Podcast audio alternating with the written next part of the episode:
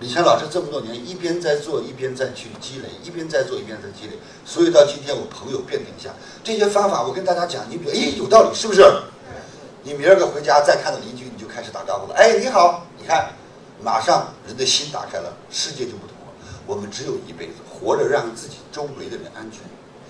过去为什么在村上没有小偷啊？一喊来小偷了，一个村都抓；一说着火了，一个村都来救火，是是不是？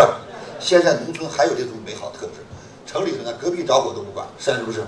唯一管的原因是不行，他家火要着大能烧咱家吧。